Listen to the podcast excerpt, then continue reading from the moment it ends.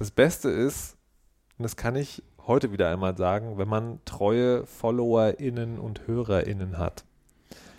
Dann kann man sich nämlich sogar ein Bett kaufen, ohne Angst haben zu müssen. So viel kann ich heute sagen. Also überhaupt ein Bett, ein Bett online kaufen, das ist echt so eine unfassbare Geschichte. Die kann man sich gar nicht vorstellen. Wir haben ein Bett gekauft. Und dann kam das Bett an.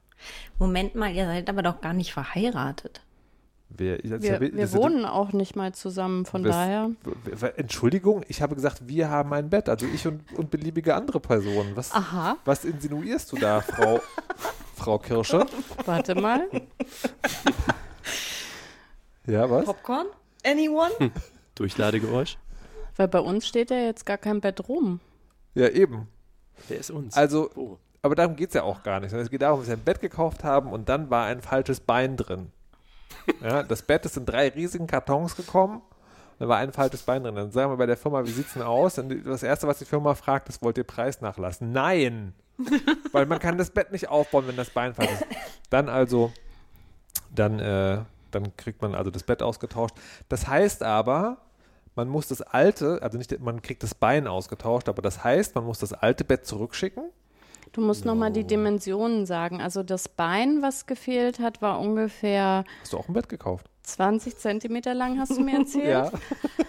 Und äh, das ganze Bett war in drei Kisten, Drei die Kisten. zweimal 1,80 Meter etc. waren und ungefähr, also gefühlt hast du gesagt, 40 Kilo Ja. gewogen Also haben. zwei sehr kräftige Möbelpacker haben da sehr hart dran geackert, das hochzutragen. Und das So. Bein war nicht lose einzeln. Doch, doch. Das Bein war lose einzeln, aber die, die Firma hat gesagt, nee, das schicken wir, wir können ihnen kein Bein zu schicken, wir können, sie können nur das Bett zurückschicken, dann schicken wir ihnen ein neues. Naja, was wir dann gemacht haben, ist, äh, der, der Möbelwagen kam also an, da war das neue Bett drin, bin ich runtergegangen mit dem Mann und gesagt, so mal Leute, sollen wir einfach die Packung aufmachen? Und dann waren die so, na gut. So, und ich hatte, Sehr cool. aber, Sehr cool. aber warte, aber warte. Ich habe vorher, weißt du, was man ja nicht will, ist, ähm, man hat das Bein ausgetauscht und nicht das komplett neue Bett genommen und stellt dann fest, es fehlt noch was. Ja, das, Mhm. das wäre ja das Entsetzen. So, ich habe also alles nachgeguckt, alles nachgezählt, jede einzelnen fucking Schraubensack. Hatten wir das neue Bein, ich fange an, das Bett zusammenzubauen. Oh Gott. Und dann sind zwar alle Schrauben vollzählig, aber eine davon ist kaputt. Das Gewinde ist an der falschen Seite. Was du nicht siehst, wenn du einfach nur zählst, ob da fucking zwölf Schrauben im Beutel drin sind. Schreiben also der Bettfirma und diese wollte 15 Euro Nachlass. Nein, wir wollen ein ganzes Bett. Na, und dann waren wir aber so frustriert. Dann haben wir Twitter gefragt. Und auf Twitter gab es jemand. Der hat uns solche Schrauben geschickt. Obwohl, du musst dazu sagen, das Erstaunliche war, wir, war, wir waren ja in drei Baumärkten, ne? Ja. Und da gab es die Schraube nicht. Also es war wirklich nicht so eine 0815-Schraube. Und dann hat jemand im Internet die Schraube gehabt und uns geschickt. Das, das, die Welt ist so großartig. Vielen lieben Dank. Ja. Das ist so schön. Ich habe auch, und dann habe ich auch noch Geschenke bekommen. Es hat möglicherweise daran gelegen, dass ich Geburtstag hatte. Mir, und mir übrigens auffällt, dass mir 50% der Weisheit gar nicht gratuliert haben. Aber Markus, Das ist ja wow. Ja, Krass. Aber Markus. Jetzt weiß ich, jetzt, ich weiß jetzt vor allen Dingen auch, also weil ihr müsst mir überlegen, ne, so, wenn so Ende November, sehr Anfang Dezember Sendungen der Weisheit sind, gibt es ja eine Person, die die ganze Sendung nichts anderes sagt, als dass sie bald Geburtstag hat. Ist euch mal aufgefallen, dass Am eine, 6. Dezember. dass eine Versendung der Weisheit in den letzten Wochen sehr erfolgreich sabotiert wurde? Und zwar, ich glaube, vor allen Dingen aus dem Grund, damit ich nicht hätte sagen können, dass ich Geburtstag habe. Das ist schon sehr dreist. das stimmt. Wow. Alles Liebe nachträglich. Nee, jetzt will ich nicht mehr. Das ist zu spät, das ist ja schon ausgesprochen. Außerdem darfst du das nicht entscheiden. Du kannst sagen, dass ich höre das nicht mehr, aber das will ich nicht. Consent. nicht. Ich will ja nicht einfach begratuliert werden. Könnte ja jeder kommen. Meine Güte. Das ist ja auch der Plan. So. Mann, Okay. ey. Echt, geburtstagsmäßig musst du noch so viel lernen. Du Ach musst so. mir auch einfach so äh, fünf minütlich tickern, dass du bald Geburtstag hast. Fünf? Okay, Guck mal, ich erzähle das ja auch deswegen so häufig, damit ich das selbst nicht vergesse und weil ich von mir auf andere schließe, die anderen halt auch nicht. Hm, verstehe, verstehe. Ich möchte dazu noch was ergänzen. Ja. Ich vergesse sowas ja nie, aber Markus Freundin, die hat ja eine Woche im, im Jahr Urlaub. Und äh, die hat Markus dann geschrieben, so, ich bin dann mal die Woche, in Klammern, wo dein Geburtstag ist, weg. Und dann hat Markus geschrieben, oh, ja, das ist, geht grundsätzlich, aber vielleicht nicht an dem Geburtstag? Schreckliche Ähm, Freundin.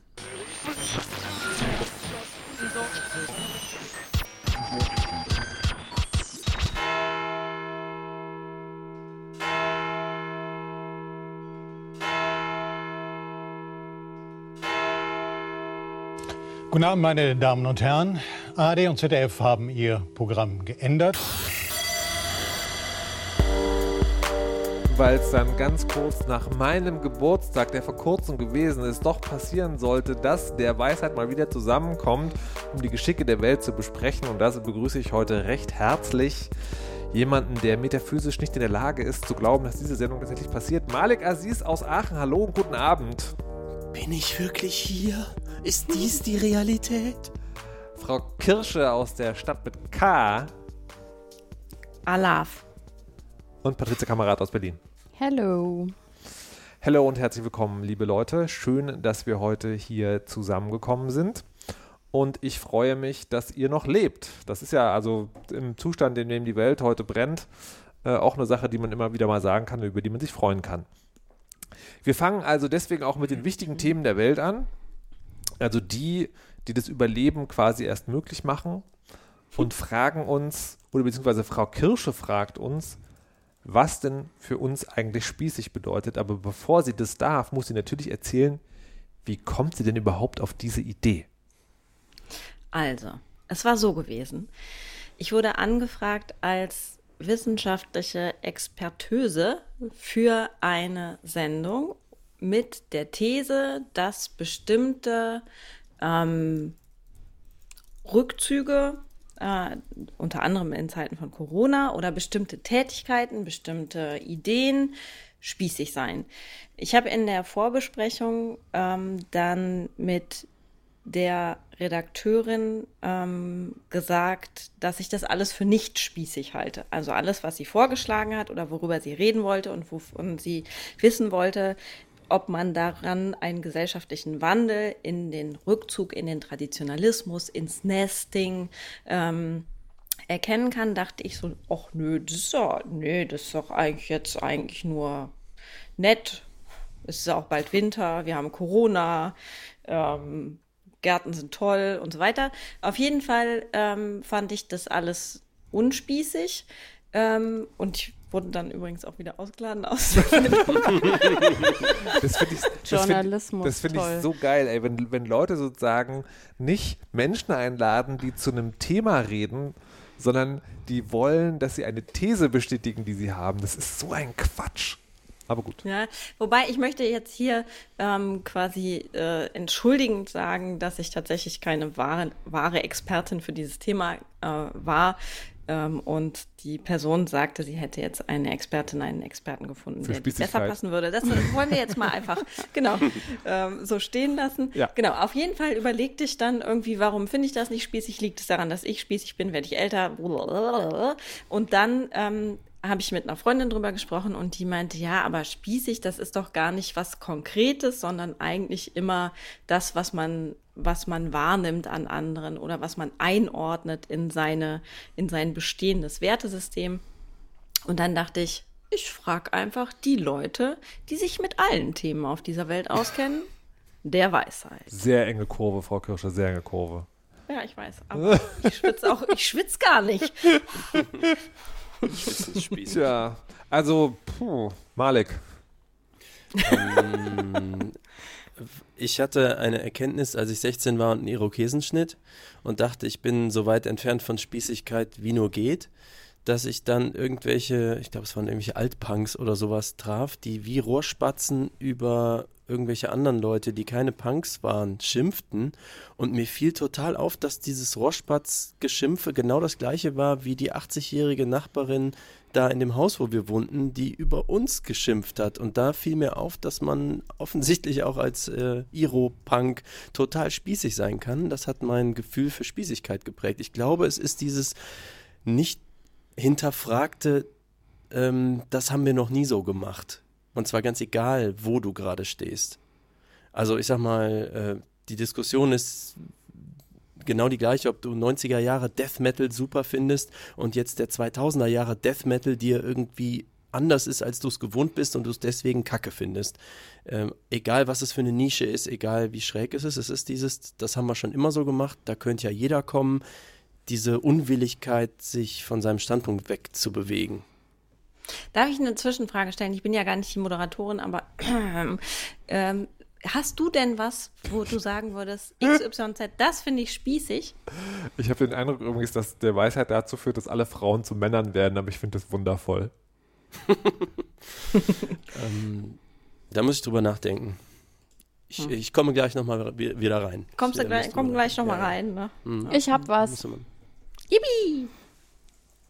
Einbauküchen. Hm? Einbauküchen. Mega spießig. Warum? Das ist das Symbol für Spießigkeit. Wenn ich mir eine Einbauküche kaufe, dann bin ich erwachsen. Hast du nicht? Aber, aber das heißt nee. ja wiederum, dass du erwachsen mit Spießigkeit gleichsetzt. Äh, ja. Aber was heißt denn dann spießig? Äh, übertriebene Konformität. Wem gegenüber?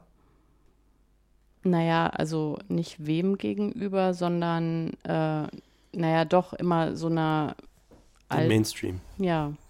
Ja, wer wollte ich gerade sagen. Wer definiert den Mainstream? Die Statistik.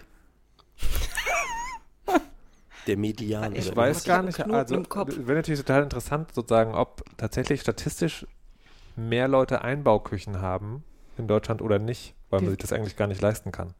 Mhm. Also selbst ich habe, glaube ich, auch gar nicht den Unterschied verstanden zwischen, was ja, ist denn ganz konkret eine Einbauküche? was seid ihr für Menschen, dass ihr das nicht wisst? Keine SpießerInnen offensichtlich. diese, diese, diese durchgängigen Fassadenküchen, wo man so eine Arbeitsplatte hat und oben passt zu unten und man verkauft also dann noch schicke die, Küchen die, sozusagen. Genau, die, man hat so Fronten und dann kann man noch extra Griffe bestellen, kann verschiedene Arbeitsplatten hatten. Aber auf jeden Fall ist es halt ein, so ein Ding an der Wand. Und nicht irgendwie ein Tisch und irgendwie drei Regale, die irgendwie stehen und eine Spüle, die da schon seit drei Jahren stand und der Herd ist nicht eingebaut und ah, okay. Die, ich dachte, das wäre der Unterschied zwischen ja? hässlichen Küchen und schönen Küchen. ich habe eine hässliche, also hm. Okay. Was ist jetzt eine hässliche? Eine Einbauküche oder keine Einbauküche? Ja, so eine gewürfelte. Ah, ja. In Malik. Das finde ich auch nicht spießig. Einbauküchen finde ich gar nicht spießig. Wie einfach ist einfach eine Küche. Ja, ich glaube, ich finde eher so. so. Ja. ja. aber, das, aber wenn, also wenn, wenn, wenn, du sagst, wenn du, Frau Kirsche, sagst, du findest Einbauküchen nicht spießig, mhm. warum denn nicht? Also was sozusagen, was ist denn das definitorische Spießigkeitselement, das da nicht vorhanden ist? Ja, ich glaube, ich finde ähm, spießig, wenn man sich äh, bestimmten Meinungen unterwirft, die man auch gar nicht, vielleicht gar nicht teilt. Ich glaube das nicht. Aber ich glaube, weißt du? ich glaube, ähm, Spießigkeit. Glaube, die Kirsche ist spießig. nee, nee, na, vielleicht, vielleicht. Ich werde gleich meine, okay. den, den, Versuch einer Definition sozusagen, aber, aber spießig in diesem ursprünglichen Sinne, ne? Ähm, ist das, was mir, was wir heute sozusagen in dieser Internet-Linkskulturblase als Othering bezeichnen. Ich glaube, Spießigkeit ist, sich über etwas zu definieren, das als Standard zu setzen und dann zu sagen, alle, die das nicht machen, sind doof und die haben sich gefälligst daran zu halten. Das ist letztlich sozusagen, glaube ich, die Essenz der Spießigkeit. Und das, deswegen würde ich sowohl deiner Freundin, Frau Kirsche, vom Anfang recht geben, als auch genau diese Geschichte, die Malik erzählt hat, genauso sehen. Weil das, das ist es eben. Das ist tatsächlich letztlich Spießigkeit. Und ansonsten gibt es sozusagen noch die, die platte Definition von äh, spießig ist das, was die Leute 30, die 30 Jahre älter sind als du machen und wo du dir einfach nicht vorstellen kannst, dass es für dein Leben auch mal einen Wert hat, wie zum Beispiel eine Einbauküche. Oder die Tatsache, einen kleinen Garten total geil zu finden. Aber dann würde man nach deiner Definition ja auch quasi so Hippies spießig finden, die äh, im äh, Camper durch die Gegend fahren oder so, wenn die von der eigenen Lebensrealität so stark abweichen. Deswegen finde ich, geht es nicht auf, Nee, zu du- sagen, das ist irgendwas mit Othering. Nee, nee, nee, nee, du würdest nicht Hippies spießig finden, aber Hipper, Hippies sind auch Spießer. Weil Hippies ja auch glauben, also jetzt im Klischeebild, glauben die auch, das Leben, das sie führen, ist exakt das Gelbe vom Ei und alle anderen sind doof und unerleuchtet. Du findest nicht, du findest nie andere sozusagen, äh, du findest Nee, natürlich du andere findest nie dich spießig. selbst spießig. Genau, du findest nie dich selbst spießig, genau. Das ist der Punkt. Kann ich Genau, aber das ist gar nicht. Ja. Komm's rein. Komm's rein. Äh, ich glaube, ich finde, spießig ist eine übertriebene Konservativität, die Argumenten nicht mehr zugänglich ist. Und zwar egal, ob es Hippietum ist oder eben was anderes, aber so, wo, wo es nicht mehr um Sinn geht. Also, das haben wir schon immer so gemacht, heißt ja auch, ich möchte mir nicht anhören, warum es vielleicht keinen Sinn mehr macht, das heute so zu machen. Hm, nochmal? Eine übertriebene Konservativität, die Argumenten nicht mehr zugänglich Ja, ist. das, äh, den Rest, das letzte, was du gesagt hast? Ja, ich habe nur versucht. Wir haben es immer so gemacht. zu ver ja, das haben wir immer schon so gemacht, ähm, ist halt ein, ich will gar nicht hören, warum man es heute vielleicht anders machen müsste. Ja. Ja, aber das, das würde das Punk-Beispiel ein bisschen ad absurdum führen, ne? Weil das war ja, da war ja, da war ja jemand dabei, der es jahrzehntelang gemacht hat. Vermute Doch, doch. Doch, doch. okay. Doch, doch, doch. Ne, Man ist dann, irgendwann ist man halt 10 Jahre Punk und 20 Jahre Punk und dann sind die neuen Punks schon keine richtigen Punks mehr. Punk sein habe ich ja damals, ne? So, dass man, ich glaube, wenn man einfach insgesamt unbeweglich bleibt, und zwar egal, auch Che Guevara wäre irgendwann spießiger Revolutionär gewesen oder so, Mhm. ne, wenn er sich da nicht weg voranbewegt hätte, adaptiert hätte. Ich denke, es ist sowas, dass wir, egal wie revolutionär und cool und anders und sonst wie wir alle sind, wenn wir so bleiben, sind wir nach 20 Jahren äh, dort drin verhärtet. Und ich glaube, das ist das dann, wenn dann von außen dich das nicht mehr erreicht, was zu einer Aber es- Änderung führen könnte. Aber es, ne, aber, es, aber es ist sozusagen, es geht nicht um die Verhärtung, oder doch, es geht, es geht nur um die Verhärtung, nicht um den Inhalt. Ne, also Mhm. es ist nie ein Sein ist spießig, sondern ein Sein, obwohl einem das gar keinen Spaß mehr macht und vielleicht für das Ziel, das dem eigentlich mal gedient hat, es mittlerweile andere Wege gebe, nicht mehr offen gegenüber zu sein. Mhm. Und deswegen sind Aber ich Küchen möchte Einbau. euch jetzt äh, trotzdem. Entschuldigung. Weswegen, wieso sind deswegen einmal Küchen Weil die Einbauküchen kannst du ja auch nicht von A nach B bewegen. Die sind ja Symbol für Stillstand. da kann ich nicht sagen, hier, da mache ich meine Front mal auf der anderen Seite oder stell den Tisch irgendwie um. Es geht ja alles nicht, ist ja fest eingebaut. Du brauchst sogar spezialisierte Küchenbauer, die dir das aufbauen und dann ist es da für immer. Redet Naja, ich, ich, glaube, ich, glaube, das ist, ich glaube, das ist Kapitalismus wiederum. Also, dass, dass die Einbauküche deswegen ein Symbol ist, weil du halt angeblich deine Beratung und Spezialkräfte und also nichts, das soll jetzt nicht gegen Handwerker gehen sozusagen, aber der, der, der sozusagen dieser fast schon religiöse Kult um den Einbau einer Einbauküche, der sozusagen also äh, Schulanfang, Konfirmation, Heirat, Hauskauf, Einbauküche, das sind ja sozusagen alles religiöse Rituale letztlich. Ähm, da, da reden wir, glaube ich, dann sehr Die schnell wieder. Einbauküche ist, glaube ich, besonders religiös sogar. Ja, klar. Das ist ja, das ist ja ein Schrein. Das ist ja der Hausschrein sozusagen, der neue.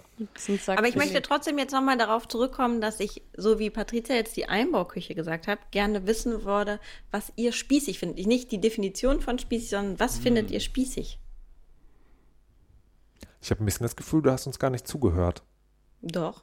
Ich habe auch zugehört, sogar. aber könnt Sie ihr will jetzt nicht sagen, haben. was konkret du Ja, spießig Nee, genau. Aber was, was heißt denn das? Also jetzt, jetzt Du, also, ich will nicht wissen, Na, wer na- Spießer ist, sondern Na, was aber wie, du aber, spießig aber wie findest. soll ich das denn beantworten? Weil wenn ich, ich, Naja, kann, ich, kann, bist ja- ich, ich kann doch jetzt nicht sagen, ich finde Kleingartentypen sp- spießig, weil das nicht stimmt. Sondern ich finde Leute spießig, die einen Kleingarten haben und so tun, als müssten alle anderen auch einen Kleingarten haben und die den Kleingarten auf eine gewisse Art und Weise gestaltet haben und glauben, alle anderen müssen das auch auf die ganze Art und Weise machen. Das, ja, das ja, da kommen wir doch an die Sache. aber das ist ja, was ich gerade schon gesagt habe. Nicht konkret. Ja, aber du fehlte das Beispiel. Gut, ich habe Und jetzt ein Beispiel gemacht. Beispiel ja, gut. gefragt. Ja. Also ich Markus ich finde, spießig, ich oder? finde, ich finde, ähm, ich finde Gatekeeper im sozusagen im weitesten Sinne, weil das sind alles immer Gatekeeper. Ne, also das, und das ist mir egal, ob das sozusagen Leute, die in einen Comicladen äh, sozusagen abfällig auf Menschen rum, runtergucken, die nicht so viel Ahnung haben vom Comic, oder ob das halt die sozusagen das Klischeebild des Schrebergärtners ist, oder immer wenn diese Mentalität, dann würde ich sagen Spießerin.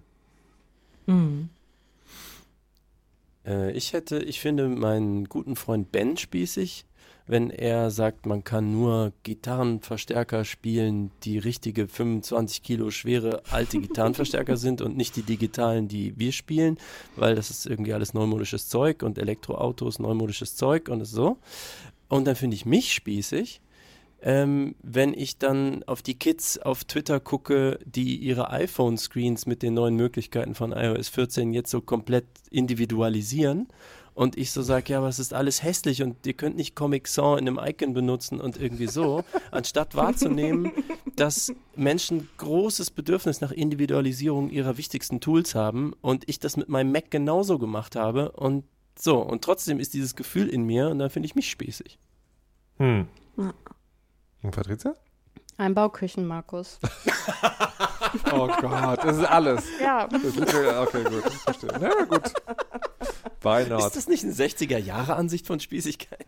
Ich glaube, nee, da gab es total schöne Schränke in den 60er Jahren für Ja, Küchen. das stimmt. Ich habe so einen. Ja. ich glaube, was ich spießig finde, Aber ist, nicht in der Küche, weil ist ich habe Patrizias. Definition von Spießigkeit. Das finde ich spießig. Frau Kirscher, was findest du denn spießig? Ja, ich finde auch sehr, viel konkretere Sachen spießig. Ich, ich äh, verstehe zwar, was, was ihr sagt da mit dem, mit dem Gatekeeping oder mit dem Ausschluss ähm, oder mit so Authentizitätserzählungen, ähm, aber ich finde auch sehr konkrete Dinge spießig. Ich bin, finde zum Beispiel, auch ich kann auch den Sinn verstehen, aber wenn ich irgendwo die Schuhe ausziehen muss und mir jemand so Filzpantoffeln hinstellt, das finde ich zum Beispiel spießig. Warum? Ich kann gerne die Schuhe ausziehen, aber ich möchte nicht dieses, diese, diese, dann gibt es da so einen Sack und in dem Sack es sind so sechs verschiedene Paare Filzpantoffeln in unterschiedlichen Größen. Getragen ist- von 200 Leuten vor dir. Richtig. Aber das ist total lustig, weil äh, Patricia und ich haben ähm, zufälligerweise dasselbe Buch gerade gelesen. Oder hast du es auch gehört? Hm?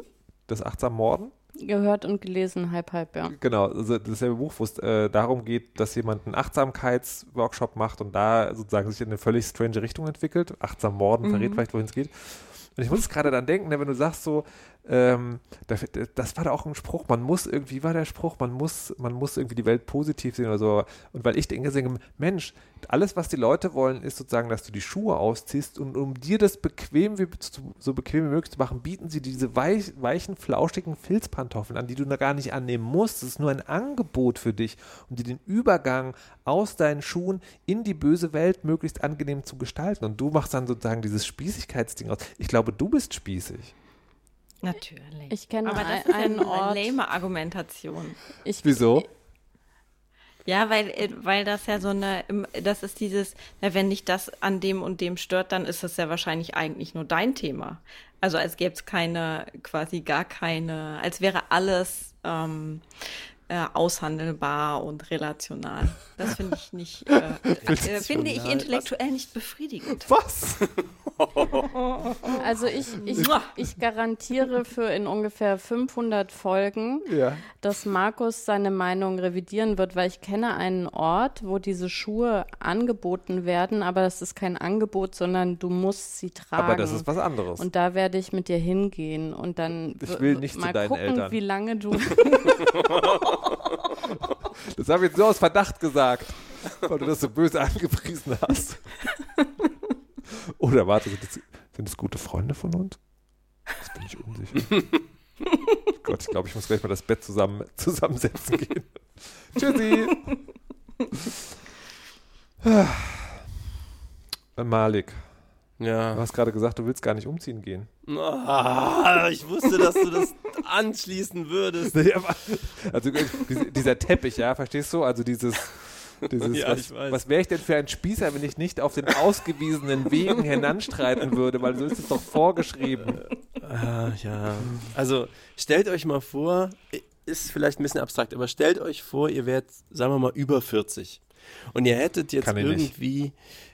Wie gesagt, Kann ich wirklich bear with me, ist abstrakt. Aber Okay. so, stellt euch mal vor, also ihr müsstet euch über Älterwerden Gedanken machen, äh, Gedanken machen. Ihr müsstet irgendwie, weiß nicht, da gibt es irgendwie Geld, Geld ist da auf dem Konto nichts mehr wert oder wird immer weniger wert. Man müsste es irgendwie anlegen, man muss ein bisschen vorsorgen. So, manche von den Weisheiten haben ja schon vielleicht irgendwie eine Wohnung oder irgendwie sowas, aber ich nicht.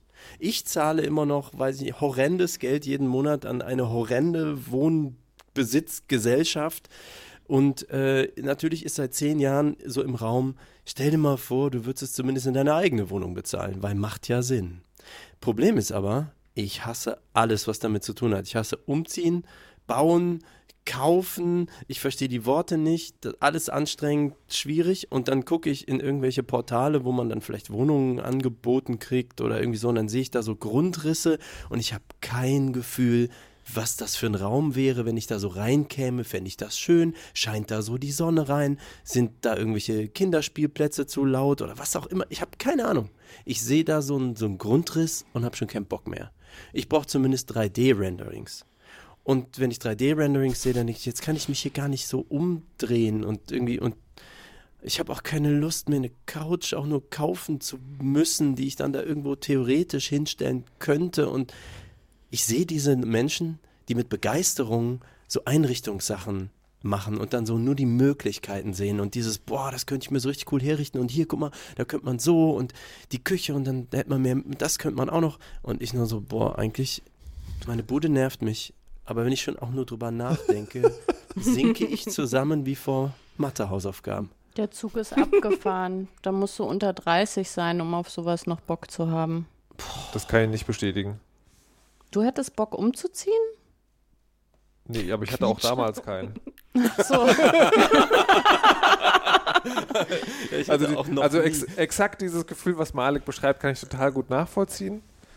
Ähm, und es war, und es war nicht, ich will mal sagen, also es war nicht, es war eigentlich nicht so sehr das Gefühl, keinen Bock drauf zu haben, sondern eher das der maximalen Überforderung. Ne? Also, du, also Probleme, die man hat oder Projekte, die man angeht, lassen sich unterteilen in, das ist total einfach oder das bedarf Mühe oder das ist schon richtig krass. Das heißt, man muss es in mehrere Portionen unterteilen, die jeder einzelne schon sehr krass ist. Und dann gibt es, okay, das ist ein so riesiges Projekt, der, jeder einzelne Schritt ist schon lebensbedrohlich. Und wenn du den einzelnen Schritt gemacht hast, hast du damit aus dem Berg was rausgenommen, was aber auch dazu führen kann, dass der ganze Berg über dir zusammenfällt und dich begräbt. Das war Ja, ganz konkret. Du kannst dieses Geld, was vielleicht deine gesamte Familie in Generationen aufgebaut hat, sozusagen nur einmal einsetzen. Das, ey, weißt du, da sind wir ganz schnell wieder bei Kapitalismus anzünden. Diese ganze Scheiße, Leute dazu zu bringen, also wirklich, ne, also einerseits hast du diese, diese Immobilienfirma und Miethaie, die die Mieten hier erhöhen und die, die Gewinne nach irgendwo Luxemburg verschiffen und nicht mal Steuern zahlen, also sagen doppelt äh, uns allen schaden. Und auf der anderen Seite hast du diesen, diesen gut situierten Mittelstand, der sich eigentlich gar keine Sorgen machen sollen müsste und trotzdem Blut und Wasser schwitzt, weil ihm die Gesellschaft aufgetragen hat, dass das diese eine Entscheidung, wo du dich in Blut und Wasser auflösen kannst. Also ich hasse das System. Entschuldigung. Ja, es ist, Sorry. und es ist halt so teuer wie nie. Mhm. Ja. Ich habe auf nicht. zehn Jahre verschuldet oder 20 oder was auch den immer. Rest deines Lebens. Ja, genau. Ich glaube auch, es kann noch teurer werden, keine Sorge. Okay, das beruhigt mich an der Stelle. Nee, dann machen wir das einfach. Ein bisschen Motivation. am Das, das, das Abend in, in, um in, Patricia 10.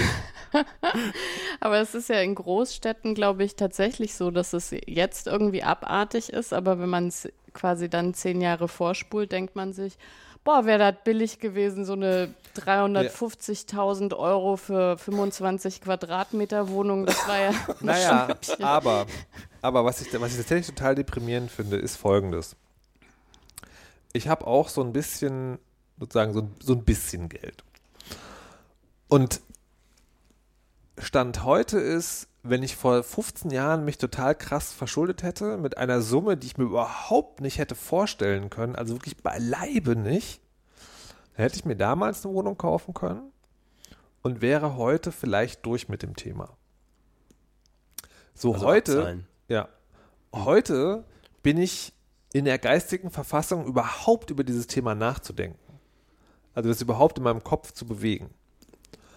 Und weiß aber auch, der ganze Mist ist so teuer und ich habe, das muss man auch ganz ehrlich sagen, die, die sozusagen die, die Blüte meiner Selbstausbeutungsfähigkeit schon lange überschritten. dass halt exakt dieses, also das wird halt nicht so sein. Also was du sagst, Patricia, wird sozusagen faktisch so sein, dass man dann denkt, das war damals noch viel billiger. Aber es wird, es wird eben nicht so sein, äh, dass auch meine Fähigkeit, irgendwie Geld zu scheffeln, im selben Maß steigen wird. Aber du musst doch gar nicht abzahlen. Du musst nur die Bank dazu zu kriegen, zu glauben, dass du das jemals schaffen kannst. Ja, aber dann kann ich auch in der Mietwohnung bleiben. Hm, nee, weil de deine Kreditrate bleibt ja stabil und du kannst dann weiterhin schreckliche Entscheidungen treffen, wenn zum Beispiel die Heizungsanlage ausgetauscht werden muss und du musst dich mit 25 Leuten einigen, wie das Nee, für die nächsten 25 Jahre Also aussehen das, soll. das auch und das andere ist ja auch noch mit diesen Krediten. Das stimmt ja nicht wirklich. Sondern du nimmst dir den Kredit auf und der läuft dann eine Weile und du kriegst ihn ja niemals abbezahlt heute und dann wird, musst du ja umschulden. Und die Frage ist, ob du das kannst. Und wenn du das nicht kannst, dann wirst du nämlich, dann bist du deine Wohnung los und hast kein Geld mehr. Mhm. Es ist awesome. also wirklich Kapitalismus, it fucking sucks. Awesome. Aber es ist auch heilsam auf eine Art und Weise, weil das übersteigt ja irgendwann auch das menschliche ähm, Verständnis. Das ist ja irgendwann nur noch eine Zahl. Solange du deine paar Kröten auf dem Konto hast, kannst du noch verstehen, oh, 5000 Euro, 10.000 Euro.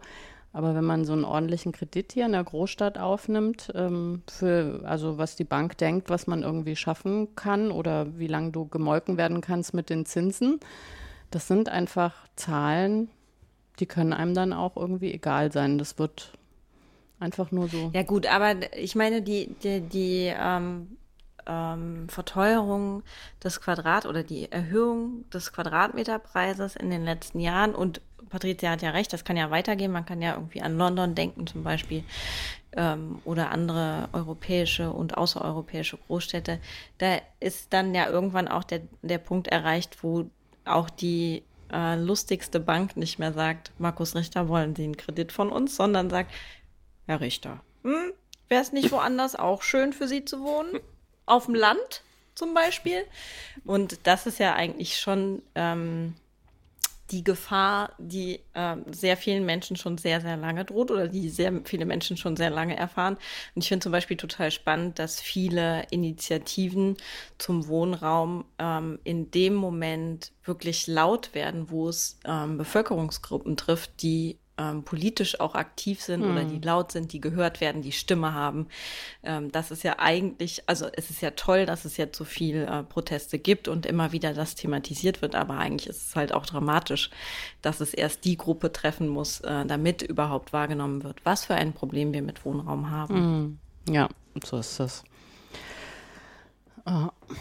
Aber ich kann ja jetzt noch mal, um zum Konkreten wiederzukommen, ähm, ich bin ja gerade erst umgezogen, beziehungsweise vor sechs Monaten. Ich wohne jetzt schon sechs Monate in dieser Stadt mit K. Ähm, und es ist alles noch viel schlimmer, als man es in Erinnerung hat. don't do it. Just don't do it. Wir jetzt umziehen oder die Stadt mit K oder beides? Nee, die Stadt mit K ist äh, ganz, ganz schön und ganz nett. Ähm, aber ich finde, umziehen ist wirklich, also ich, ich neige dazu, über die Jahre zu denken, ach ja, das krieg ich schon irgendwie hin. Das war jetzt nicht schön, okay, aber, aber dann in dieser Phase, ah, schrecklich. Also ich meine, wir, wir wohnen jetzt hier seit sechs Monaten und es fehlen immer noch total viele Sachen und es gibt noch sehr, sehr viele Baustellen und ähm, es zieht sich ewig und dann muss man eben genau diese Entscheidungen treffen und und vorher war ja auch schön. Warum musste ich auf einmal umziehen? Ja, das fragt man sich wirklich. Aber um da noch was Motivierendes ranzuhängen, ich habe dasselbe Problem immer noch und wohne schon mehr als zehn Jahre in meiner Wohnung. Toll. du Aber, hast heute richtig motivationsmäßig was drauf. aber Ich bin dann, zumindest nicht alleine. ja, das ist, aber das ist auf der anderen Seite, wenn man das dann doch mal geregelt kriegt, dann ist es wieder ganz schön, wenn man dann Das lügst du doch, dann gibt es einfach dasselbe da gibt's einfach das nächste Problem. Problem, oder nicht? Nein, erstmal, also für mich reicht jetzt der Erfolg zum Beispiel. Ich hatte so ein freiliegendes Kabel und habe da ewig überlegt, äh, wie man das mit, wie heißen diese, Ka nicht Kabelbinder, sondern diese Klemmen. Klemmen, irgendwie befestigt und habe da recherchiert und äh, ach, das war alles so unbefriedigend. Ich, auf jeden Fall habe ich mir Montagekleber gekauft und einfach das Kabel jetzt festgeklebt über mehrere Meter. Und das ist total schön. Und das reicht mir jetzt auch für die nächsten sechs Monate. Das als Problem Das hatte ich auch mal mit Aufräumen vor sieben Jahren ungefähr. Also das, das eine Problem ist, der Montagekleber war nicht gleich alle und ich kann meinen Rechner jetzt nicht mehr bewegen. Und das andere Problem ist, Man dieses, kann auch Bilder an die Wand kleben. dieses übrigens. High hält jetzt vielleicht noch so drei, vier Tage an Betten und dann fällt das nächste auf.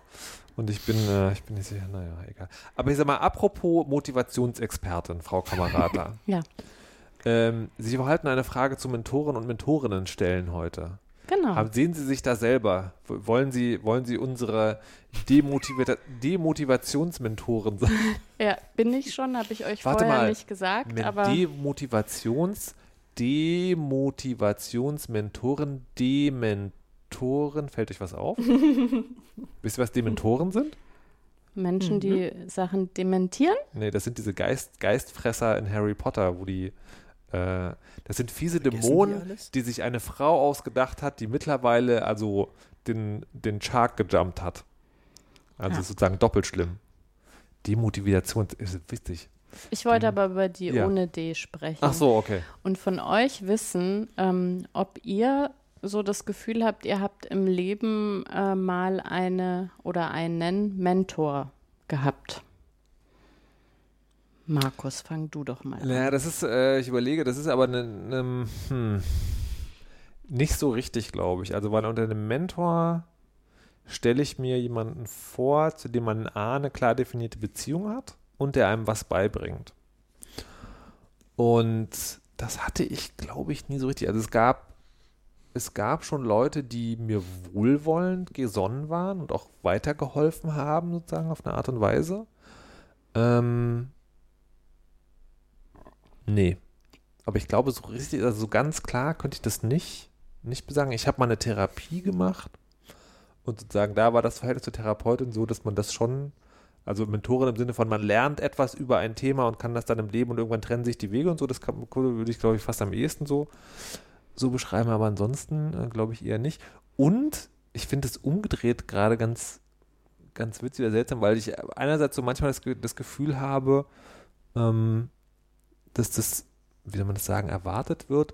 Und andererseits habe ich manchmal das Gefühl, da gibt es Leute, denen, denen würde ich gerne was mentoren, aber finde das also in demselben Moment von mir so anmaßend, dass ich da sehr, sehr weit von zurückschrecke, das überhaupt anzubieten. Weil ich dann denke, wer, wer, wer bist du denn, dass so, dass du dir das jetzt, also entschuldige mal. Ähm, ja. Und Malik?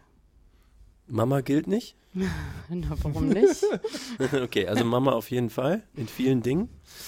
Ähm, wahrscheinlich auch Papa, ähm, aber eher länger her.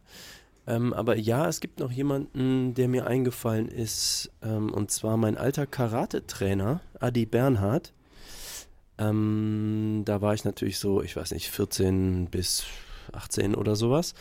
Ähm, und zwar weniger auf so einer intellektuellen Ebene, so ich bringe dir jetzt was bei, außer natürlich Karate, sondern eher durch die Art, wie er Sachen gemacht hat und die Haltung dabei und so dieses, fand ich die schöne Mischung, die Karate für mich halt generell hat, dieses äh, aufrechte, ähm, also Haltung, ne? buchstäblich physisch jetzt, ne? diese aufrechte Haltung, die man da nicht nur einnimmt, sondern eben auch haben muss, um das so sinnvoll zu machen, gemischt, also Kontrolle und wie nennt man das nicht? Gewalt, Power, also diese, das, was man lernt an Techniken, die zerstörerische Potenziale haben, eben gepaart mit diesem sehr großen Verantwortungsthema, dass du nicht äh, zwei Kniffe lernst und dann auf die Straße rennst und rumschlägerst, so gerade als ne, 15-Jähriger. Hm. Ähm, und wie der das gemacht hat, einfach, also wie der sowohl so ein ähm, so ein Gruppengefühl, so ein Gemeinschaftsgefühl vom ganzen Verein, den er aufgebaut hat, von null. Also ich war in der ersten Stunde, als es diesen Verein neu gab,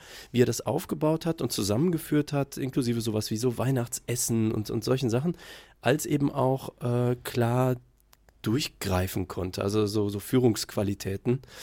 Und äh, der ist Berufssoldat gewesen, jetzt inzwischen pensioniert, war auch in Afghanistan und so und habe ihn äh, tollerweise letztes Jahr nochmal treffen können. Der wohnt eigentlich in Südbayern irgendwo.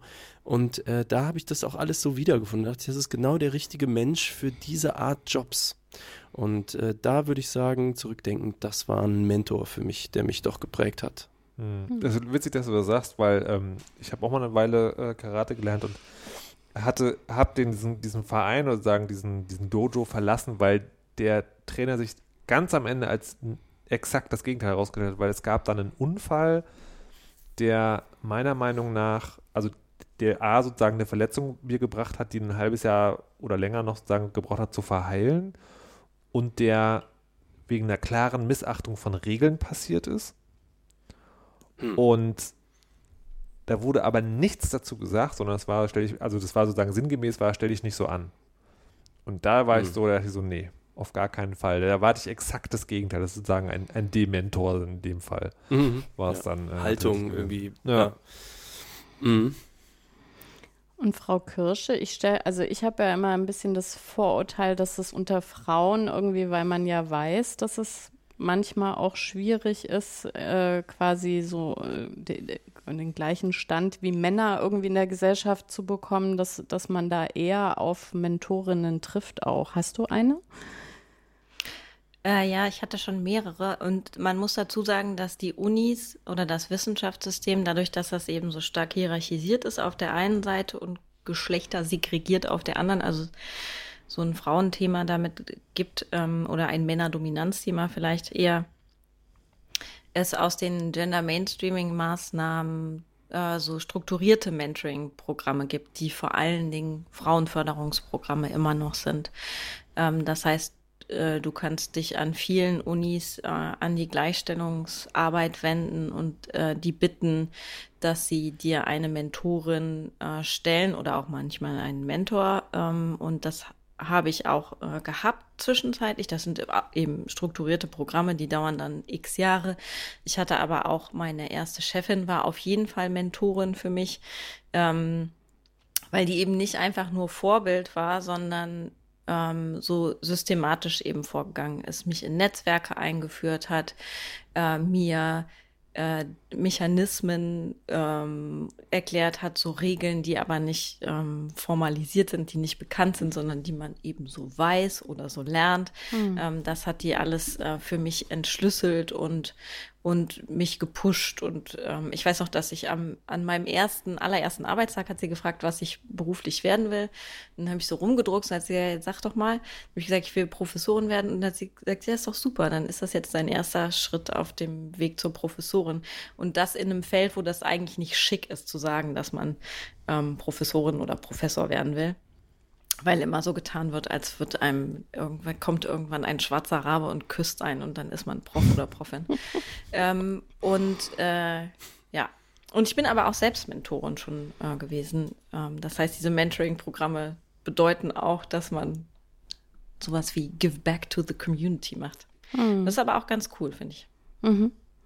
Ja, ich hatte das äh, an der Uni auch, also dass ich äh, quasi das Gefühl hatte, dass sich also einer der Professoren so berufen gefühlt hat, äh, quasi Mentor für mich zu werden. Und ich habe auch tatsächlich das Gefühl, dass ganz viel nicht so gekommen wäre, wie es gekommen ist, wenn, wenn der mich nicht immer wieder ermutigt hätte und äh, ja bestimmte Mechanismen erklärt hätte oder auch manchmal sind das ja so ganz einfache Worte oder ja, aufmunternde Bemerkungen irgendwie, die einem aber in dem Moment total helfen. Also ich kann mich noch ganz lebhaft erinnern, ähm, dass ich halt äh, zum Beispiel einen riesen Respekt einfach hatte vor diesem unfassbaren Wissen, das er hatte. Äh, auch gemischt dann mit so einer Kreativität und dann diese Transferleistung und zu jedem aber irgendwie eine Studie zu kennen und ich habe dann irgendwie auch mal sowas gesagt wie, das ist ja irre, da komme ich ja nie hin.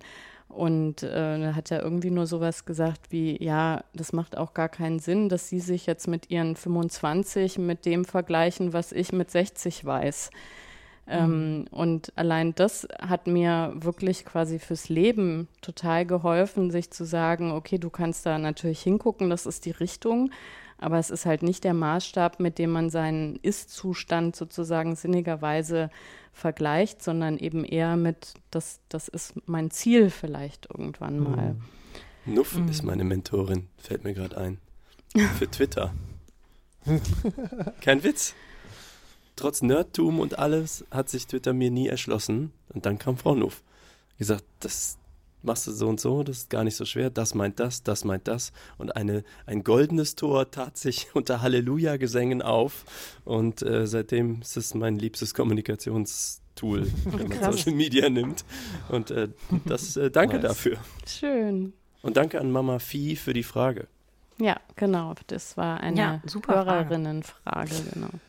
Ich, äh, ich habe gerade auch überlegt, dass ich, ähm, dass ich auch noch in einer Branche arbeite, die das eigentlich gar nicht fördert, glaube ich. Also sowohl ganz konkret als auch nochmal speziell in meinem Fall, glaube ich, weil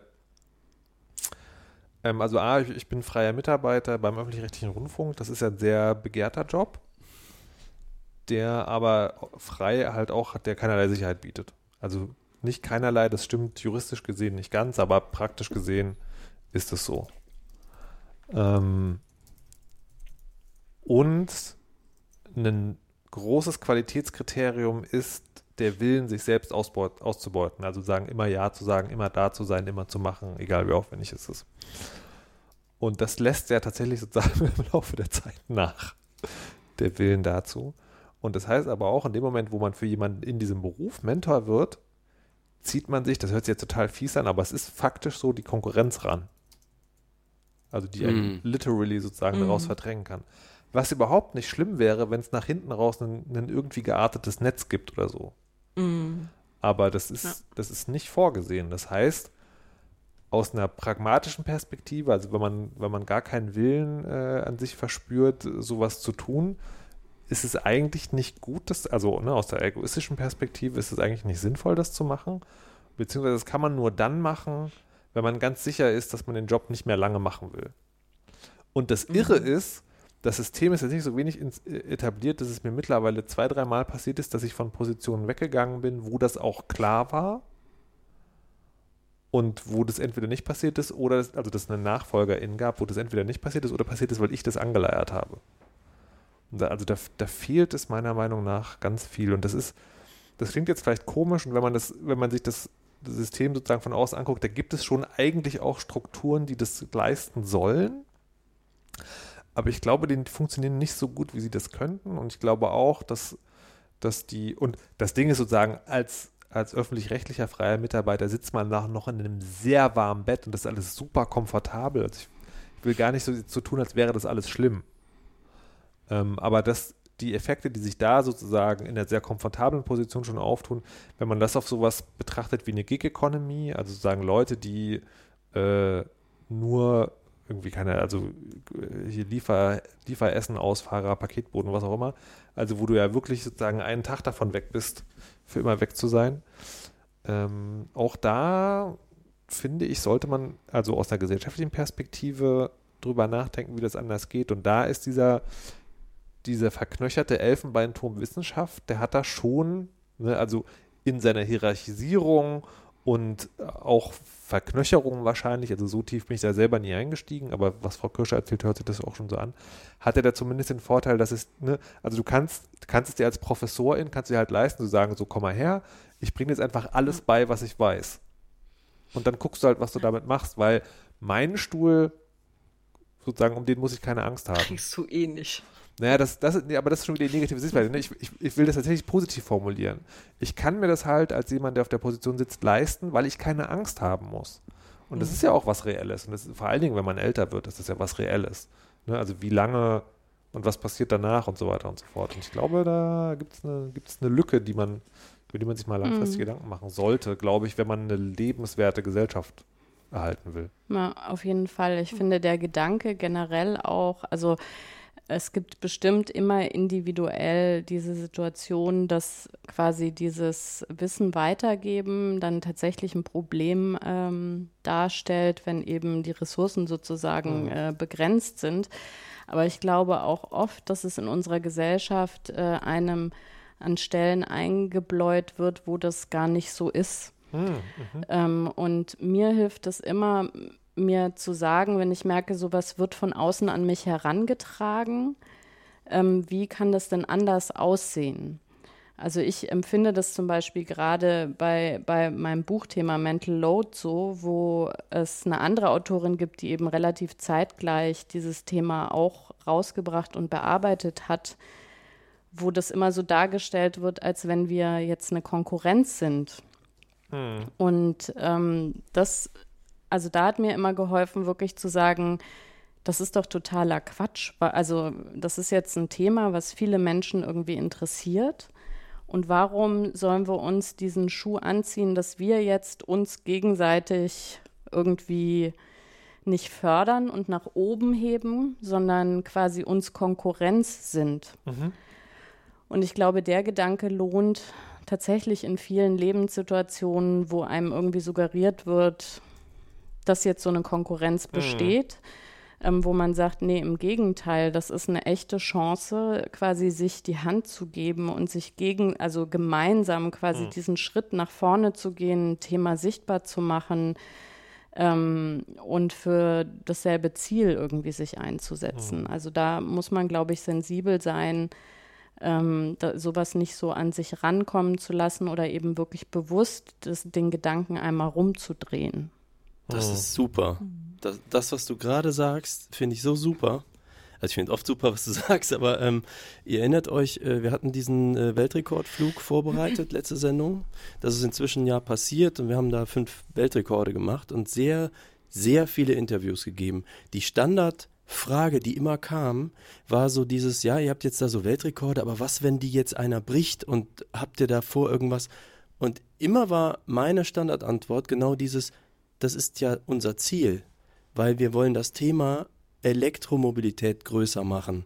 Diese Rekorde fallen nur aus Zufall hinten aus unserem Projekt raus, die sind egal. Es ist super, wenn morgen einer kommt und das toppt, dann hat sich ein Team mehr drum gekümmert, dieses Thema weiterzuentwickeln. Und wir wollen nur, dass dieser Verbrennungsmotor wegkommt. Und je mehr Menschen daran arbeiten, desto besser für alle. Aber das war gar nicht so leicht zu vermitteln. Hm. Ja, ja, weil das so in den Köpfen ist. Ich will übrigens noch kurz den Namen sagen. Laura Fröhlich ist das. Laura. Ja, aber sonst ist so mysteriös irgendwie darüber gesprochen. Aber genau, ja. Ja. Ja, beide Daumen hoch. Koop, wenn man am gleichen Thema arbeitet. Das, ich, ich, finde, ich finde das so unfassbar krass, wie man eigentlich bei jedem Thema, was man redet, kommt man da, kommt man irgendwann dahin, so sagt man sagt, diese Gesellschaft ist so auf dieses, diese Effizienz und dieses, da muss es doch einen Gewinner geben, get, getrimmt, ähm, dass, äh, dass, dass das so oft so schade ist, um, um das auch nochmal zu sagen, ne? also diese Gedanken, die ich mir darüber mache, kann Mentoring mir schädlich sein, das ist auch was für mich total Unnatürliches. Mein Gefühl ist immer, wenn da jemand ist, der für diese Sache brennt und daran interessiert ist, dass ich dem total gerne erklären will, pass auf, ich habe das damals so gemacht, die und die Dinge könntest du ausprobieren, äh, versuch doch mal das, so. Aber, also mache ich dann wahrscheinlich auch meistens. Egal. Es ist, ach. Ähm, Alles dezentral. alles, de alles dezentral? Du versuchst doch mir doch gerade noch ein Thema unterzuschieben. ähm, ich habe tatsächlich sozusagen noch, noch einen anderen, ähm, noch einen anderen, äh, ein Erlebnis neulich gehabt, äh, mit dem, was ich noch kurz erzählen wollte, was so, so ganz grob unter die Kategorie fällt, warum verschiedene Perspektiven sinnvoll sind. Und zwar habe ich für das Deutschlandradio ähm, einen längeren Beitrag gemacht über Messenger. Also hier WhatsApp, Signal, Streamline, Telegram, ne? das, das, da passiert ja immer ganz viel und äh, habe mich mal beschäftigt mit Geschäftsmodellen. Also diese Firma, die uns Messenger anbieten, was stecken denn da für Geschäftsmodelle dahin? Und das war total spannend für mich, weil man beschränkt sich immer auf die technische Perspektive. Und das war schon das erste Mal, wo ich so dachte, ne? normalerweise, wenn in meinen Kreisen Messenger diskutiert werden, wird halt immer gefragt, so Kryptographie, Open Source, Dezentralität. Wie sieht es denn damit aus? Ähm, und über das Technische wird zum Beispiel bei den ganzen großen Messengern vergessen. Eigentlich willst du da eine Firma haben, der du vertraust und einer Firma kannst du eigentlich nur vertrauen, wenn die ein Geschäftsmodell hat, das du nachvollziehen kannst. Weil in dem Moment, wo du nicht so genau weißt, womit die ihr Geld verdienen, musst du dich immer fragen, machen die da vielleicht irgendwas Schmutziges, damit sich das lohnt. Und das war schon mal eine ganz spannende Perspektive. Und dann, weil es in diesem Beitrag, der zwar lang war, aber halt auch nicht unendlich viel Zeit hatte, ging es halt nur um die zentralisierten Messenger, also die Messenger, wo du dich, wo du einen Service benutzt, also eben sowas wie WhatsApp, Signal, Streamer etc. Und dann kommt ja immer gleich die, die, Sache, was ist mit den dezentralen? Also dezentrale Messenger, ganz kurz erklärt, ist sozusagen so ähnlich wie E-Mail. Das heißt, du hast nicht einen Anbieter, sondern du kannst irgendwo hingehen und da dir den Messenger-Account klicken und dann kannst du mit allen anderen Leuten irgendwie ähm, äh, kannst mit allen Leuten irgendwie messen. Kommunizieren. Kommunizieren sozusagen. Die sind dann halt nicht unbedingt bei WhatsApp. Also stellt euch vor, man könnte von Signal, WhatsApp und Streamer untereinander auch einfach schreiben. So, und dann habe ich mit dem einen Experten gesprochen und da ist im Gespräch ist uns dann klar geworden oder ist mir dann klar geworden, was die, ein, ein ganz wichtiges Argument, was die Dezentralitätsverteidiger immer sagen, ist, dann kannst du von deinem Anbieter weggehen und deine Daten mitnehmen. Und das ist technisch richtig und das ist, ich möchte das jetzt nicht falsch verstanden, das ist in der Diskussion auch ein ganz wichtiges, wichtiges Argument. Das, also will ich nicht gering schätzen. Aber, und das wird halt oft vergessen, wenn man die Perspektive äh, vergisst, ähm, das ist halt nicht das Einzige, sondern wenn man das mal pragmatisch auf die technisch nicht supervisierten Nutzerinnen, äh, NutzerInnen runterbricht, was passiert denn da, wenn die den Messenger-Anbieter wechseln? Dann machen die sich einen neuen Account. So. Und wenn es jetzt dezentral ist, dann weißt du gar nicht, wo, wo klicke ich den Account. Ne? Also das machst du für die NutzerInnen schon mal schwerer. Und dann sind die bei dem einen Anbieter und können sich zwar irgendwie hin und her entscheiden, aber dann passiert irgendwas. Der Anbieter wird doof oder ihnen gefällt die Farbe des Logos nicht mehr oder was auch immer, dann gehen die zu einem neuen Anbieter. Und dann gibt es den technologischen Vorgang der Datenübertragung. Und wer wird, wird sich diese Mühe denn machen? Das wird doch im Alltag für die meisten Menschen so sein, die machen sich einfach einen neuen Account und fangen von vorne an. Ende. Oder? Ist das nachvollziehbar? Das Einzige, was dem entgegenstehen würde, wäre, wenn die Anbieter untereinander so eine Einknopflösung anbieten würden. Gibt es das bei E-Mail? Ähm, es gibt Möglichkeiten, E-Mail-Server zu übertragen. Vergiss das mit dem Einknopf. Ich Genau. habe es noch nie gemacht. Genau, so, Genau. Das, das, Das es, ist die es, beste. es, geht, es geht jetzt nicht um die technische Möglichkeit, ums Potenzial geht, sondern es Genau. geht um den vermuteten Alltag.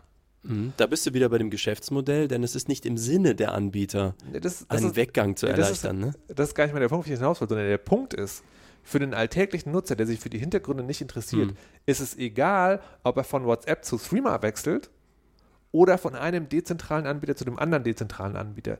Die Kosten im Sinne des Mental Loads, um das so zu sagen, die Kosten sind für ihn genau dieselben und die Folgen auch. Das heißt, deswegen ist es wichtig, und das sozusagen war meine, meine, meine Metalektion, die man immer wieder lernt, es ist wichtig, Dinge aus verschiedenen Perspektiven zu betrachten, weil, und gerade TechnikerInnen sind dafür, glaube ich, anfällig, es gibt nicht nur die eine Perspektive auf ein Thema. Und das soll es auch gewesen sein. Und ich verlasse das, äh, der Weisheit letzten Schluss, Frau Kirsche. Ja, es gibt bei manchen Sachen gibt es tatsächlich nur eine Perspektive auf das Thema. Und zum Beispiel Nazis sind scheiße, Kapitalismus soll brennen, mm, Patriarchat soll fallen und so weiter. Markus hat Geburtstag. Aber da kann man Markus immerhin aus verschiedenen Geburtstag. Perspektiven rausfinden, warum das brennen muss.